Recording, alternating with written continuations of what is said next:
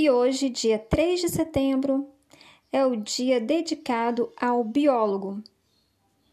São profissionais que se entregam na profissão. São profissionais que beneficiam todas no meio ambiente, na biodiversidade.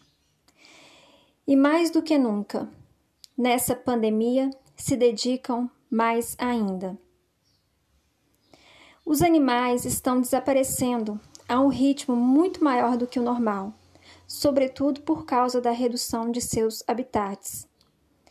A maior ameaça deles? O homem. Sim, devemos estar conscientes que não podemos jogar, por exemplo, bitucas de cigarro em mata. E se quisermos um mundo melhor nas próximas gerações, devemos pensar mais a respeito.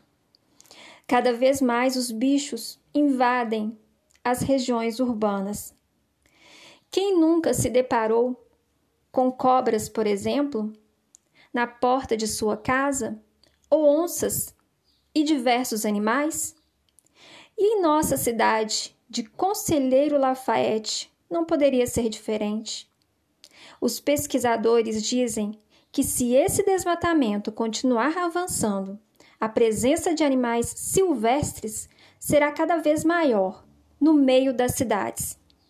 Sem dúvidas, preservar as espécies é garantir a manutenção do equilíbrio do nosso sistema, do nosso ecossistema a Terra.